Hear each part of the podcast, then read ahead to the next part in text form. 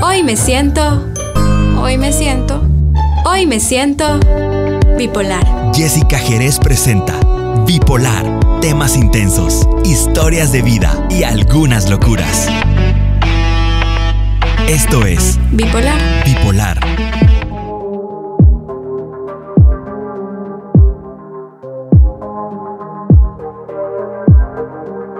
Hola, ¿cómo están bipolares? Gracias por estar escuchando este segundo episodio. Gracias por estar aquí conmigo. No saben lo que significa para mí que estén escuchando esto.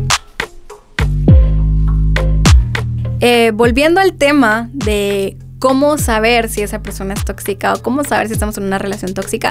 Yo sé que muchos de ustedes que están escuchando este podcast están dentro de una relación tóxica o conocen a una persona que está en una relación tóxica o tal vez no se han dado cuenta y ustedes son esa persona tóxica. Entonces, juntos podemos llegar al fondo de esto.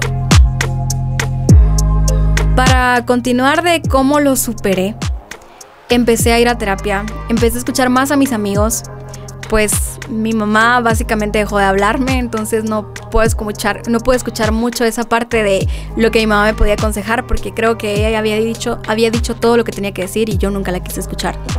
Comencé a ir a terapia, fue bastante difícil porque créanme que, como les dije, esto se convierte como en una adicción. Entonces uno siente como cuando uno va a un grupo de alcohólicos anónimos y uno entra como un pollito comprado y se siente raro. Y no quiere ni siquiera exteriorizar porque da vergüenza. Yo lo primero que sentía era culpa y vergüenza. Y me costó bastante, como ustedes no tienen idea, poder aceptar que necesitaba terapia. Comencé a ir con esta psicóloga que la verdad sí voy a decir el nombre de ella, Lorena fue uno de mis más grandes apoyos y básicamente fue la que me ayudó a volver a construir cada uno de mis pilares. Comencé a ir a terapia dos veces a la semana. Duraba de 45 minutos a una hora la terapia. Y empecé a entender muchas cosas, porque yo le decía a ella, es que yo me merecía todo ese abuso. Y ella me decía, no, es normal de un tóxico hacerte creer que tú te mereces todo lo que está pasando, que todos los problemas tú los provocaste y todas esas cosas que están pasando son tu culpa. Porque dicen que en el ser humano, y esto me lo dijo ella, para el ser humano el sentimiento más fácil de adoptar es la culpa. Nosotros es lo que más rápido adoptamos, la culpa, porque es lo más fácil de sentir. Entonces, normalmente las personas tóxicas, que son personas manipuladoras psicológicamente, te hacen sentir culpa. Entonces es lo primero que tú sentís. Todas las peleas, todas las agresiones, todo, todo eso sentís que es tu culpa. Solamente tu culpa. Entonces yo sentía que me lo merecía. Y fue lo primero que ella hizo. Sacate ese chip. Porque nadie se merece que los traten mal. Porque tú sos una persona que vale. Y escúchenme bien. Aunque ustedes no estén en una relación tóxica y o la estén pasando, o sea lo que sea la situación. Quiero que me escuchen bien. Ustedes son unas personas que valen. Porque todos valemos lo que pesamos en oro y mucho más. Entonces comencé otra vez a reconstruir mi autoestima, a darme cuenta que yo no me merecía nada lo que estaba pasando, que sí, algunas peleas yo las provoqué, pero no por ende me merecía que me maltratara psicológicamente, ni mucho menos físicamente. Comencé a darme cuenta que yo ya era una persona que estaba tan infectada, que era una persona que estaba tan enferma de toxicidad, que yo era una persona que hasta caía mal. Era una persona totalmente distinta a la Jessica que todos conocían. Entonces comencé a trabajar en esto. Comencé a escuchar a todos mis amigos diciéndome que me querían y em, comencé a creerles que realmente me querían, porque hasta estaba dudando que en algún momento alguien me quisiera. Comencé a creerles que me querían. Empecé con la psicóloga, jamás falté a ninguna sesión, jamás. Y eso que en algún momento flaqueé y dije, ok, esta semana no la necesito. Créanme que hasta que la psicóloga o la terapeuta les diga que ustedes están bien, hasta en ese momento pueden abandonarlo. Comencé a hacer todos los ejercicios y uno pasa por diferentes etapas. La primera es la culpa, después es la tristeza, porque a uno le da eso por buscar a esa persona. Yo tuve en algún momento ese impulso de buscarlo de nuevo, porque dije, yo ya estoy bien, y si yo estoy bien, yo puedo manejar la situación, porque yo sé que él es el tóxico y yo lo puedo manipular. Créanme que eso no funciona así. Las personas tóxicas cambian hasta que ellos deciden hacerlo, hasta que una voz interna de ellos les dice, ok, estoy mal y necesito cambiar no van a cambiar por nadie. Jamás van a cambiar por nadie. Lo van a hacer por ellos mismos. Tienen que nacer de ellos. Si alguien los obliga, no cambian, solo mejoran la estrategia. Después de eso sentí enojo, sentí frustración. No les voy a decir que lo odié, porque no conozco el sentimiento del odio. Pero sí vivía muy enojada con él, porque decía, ¿por qué me hiciste todo este daño? Si yo jamás te lo hice. ¿Por qué me hiciste esto? Si yo nunca te hice esto. Después de esto vino la tranquilidad y la paz. El sentirme tan desahogada de poder verlo y decir, es una persona más en este mundo. Y el perdonarlo.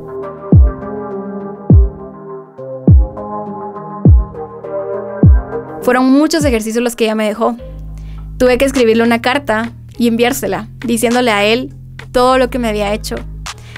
Cada cosa que me había hecho sentir, cada cosa que había sufrido a su lado y todo lo que me había perjudicado. Y créanme que hasta sus respuestas me ayudaron mucho a salir de esto.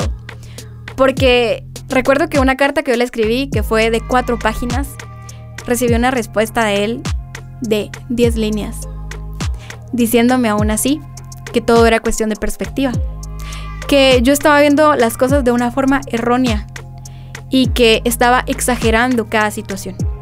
Pero pues que todo había terminado entre él y yo y que lo dejáramos ahí. Hasta estas respuestas me hicieron darme cuenta que él estaba mal y que yo estaba mal por aceptarlo. Porque una persona que no se puede, una persona que no puede ser solidaria con tu dolor, una persona que no puede empatizar con algo que le estás diciendo, es una persona que no vale la pena que esté a tu lado. Pasé por todo este proceso, le escribí esta carta. Cuando él se dio cuenta que yo ya me había alejado, que yo ya lo había superado, porque yo ya no lo buscaba, no me interesaba meterme en sus redes sociales, porque en algún momento lo hice, lo estoqué, como decimos comúnmente ahora. Cuando ya no lo hacía, cuando dejé de pedirle favor a mis amigos que lo estoquearan, me sentí en paz, me sentí tranquila. Y él se dio cuenta. Y ahí es cuando regresan los tóxicos. Cuando saben que tú lo superaste, que saliste de ese hoyo y cuando saben que ellos perdieron el control. Volvió a buscarme. Me escribió por Instagram una noche y me mandó unas canciones. Imagínense esto. Dedicándome dos canciones. Una que decía que yo tenía la culpa de todo lo que había pasado y que en qué momento él había permitido enamorarse de mí. Y otra en la que no podía olvidar todos los momentos felices que pasamos juntos. No voy a decir que todo fue malo en la relación, básicamente al 100%. El 80% fue malo y el 20% fue bueno. Y de esos momentos buenos era a los que yo me aferraba. Y normalmente uno se aferra porque dice, ok, ok, en algún momento todos los momentos buenos van a ser el 100%. No, eso jamás va a suceder. Entonces, si él en otro momento, antes de ir a terapia, me hubiera buscado, créanme que yo sin pensarlo, le hubiera dicho, sí, regresemos. Quiero estar de nuevo. Pero yendo a terapia, amándome a mí misma, reconstruyéndome, llamando a una nueva Jessica, porque créanme que no soy ni la sombra de lo que fui antes de él y de lo que fui cuando estaba con él. Le contesté y le dije, hola, ¿cómo estás? Muchas gracias por pensar en mí. Te agradezco mucho. Eh, que pases feliz noche. Al darle esta respuesta, le sacudió el mundo. Y él intentó seguirme haciendo conversación. Y yo le dije, discúlpame, ya es demasiado tarde, necesito descansar. No le volví a contestar. A la semana de esto me volvió a escribir. Y me puso, hey, vi que estabas grabando un video. Y yo, ah, sí, ¿en qué andas trabajando? Y yo, en lo que me gusta, para lo que nací y lo que amo. Y me dijo, me alegra mucho saber que estás triunfando y que estás haciendo lo que te gusta. Y yo me quedé como, ¿qué? Desde que te conocí estaba haciendo lo que me gustaba y tú me limitaste. Entonces solo le dije, ok, sí, sí, gracias, gracias por felicitarme. Te veo o te hablo otro día. En algún momento nos volveremos a encontrar. Así quedó. Me lo volví a topar un día en la calle. Y para mí, créanme que era lo que más temía, porque no sabía cómo iba a reaccionar al momento de verlo. No, no sabía cuál iba a ser mi reacción, si iba a llorar, me iba a enfurecer, si iba a sentir felicidad, no sabía. Y créanme que se, se sintió tan satisfactorio poderlo ver ese día de lejos y verlo y decir, gracias, gracias a Dios y gracias a las personas que me quieren, salí de ahí. Lo vi hasta diferente. Lo vi como las demás personas lo veían y yo no lo había podido ver.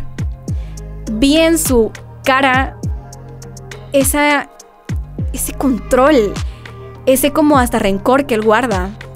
Lo vi. Vi algo que jamás había podido ver.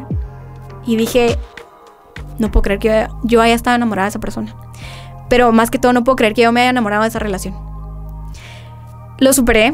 No les voy a decir fue en un mes, no. Fueron meses, fueron bastantes meses. Y cada vez que una persona me lo preguntaba, me sentía muy orgullosa de decir, no, yo salí de ahí y no voy a regresar. Y me siento tan orgullosa hasta la fecha presente de decir, no voy a regresar a esa relación. Yo sé qué es lo que me merezco y yo sé qué es lo que quiero.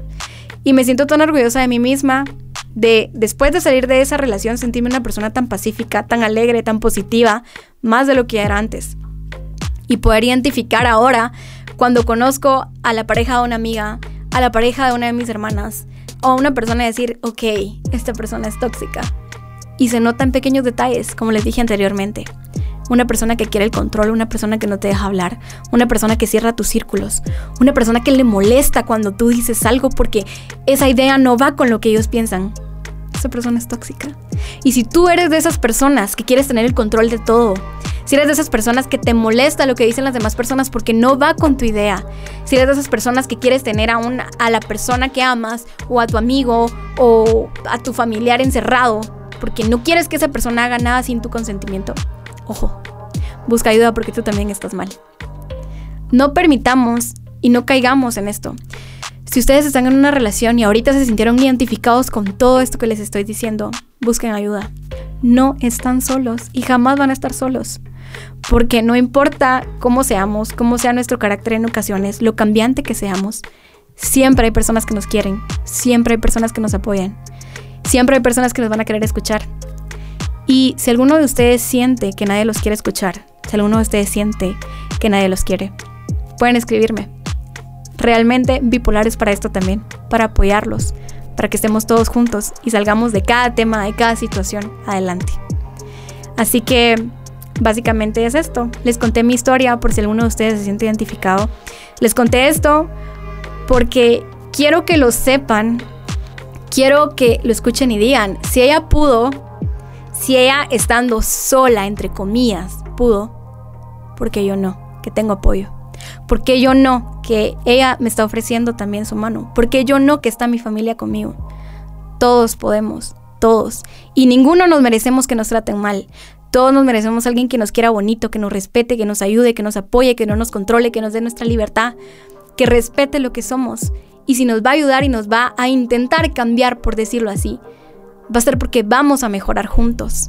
Porque de eso se trata una relación. De mejorar, no de empeorar. No de básicamente, como decimos, no sé si solo en Guatemala, de machucar a la otra persona para nosotros sentirnos bien. Porque de eso se trata un tóxico. Hacer sentir mal a la otra persona para nosotros sentirnos bien con nosotros mismos. Créanme, esto no es algo que yo me esté inventando, ni es algo que yo esté diciendo porque a Jessica se le ocurrió.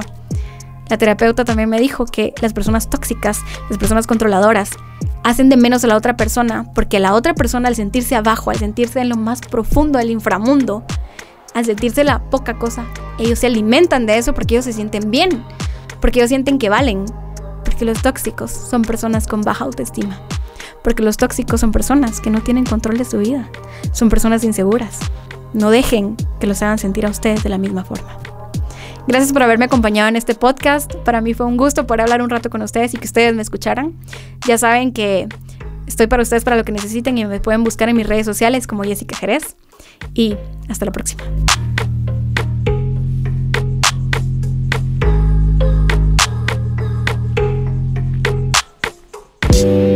Gracias por acompañarme en un episodio más de Bipolar. Hasta la próxima. Acompaña a Jessica Jerez en nuestro próximo episodio. Bipolar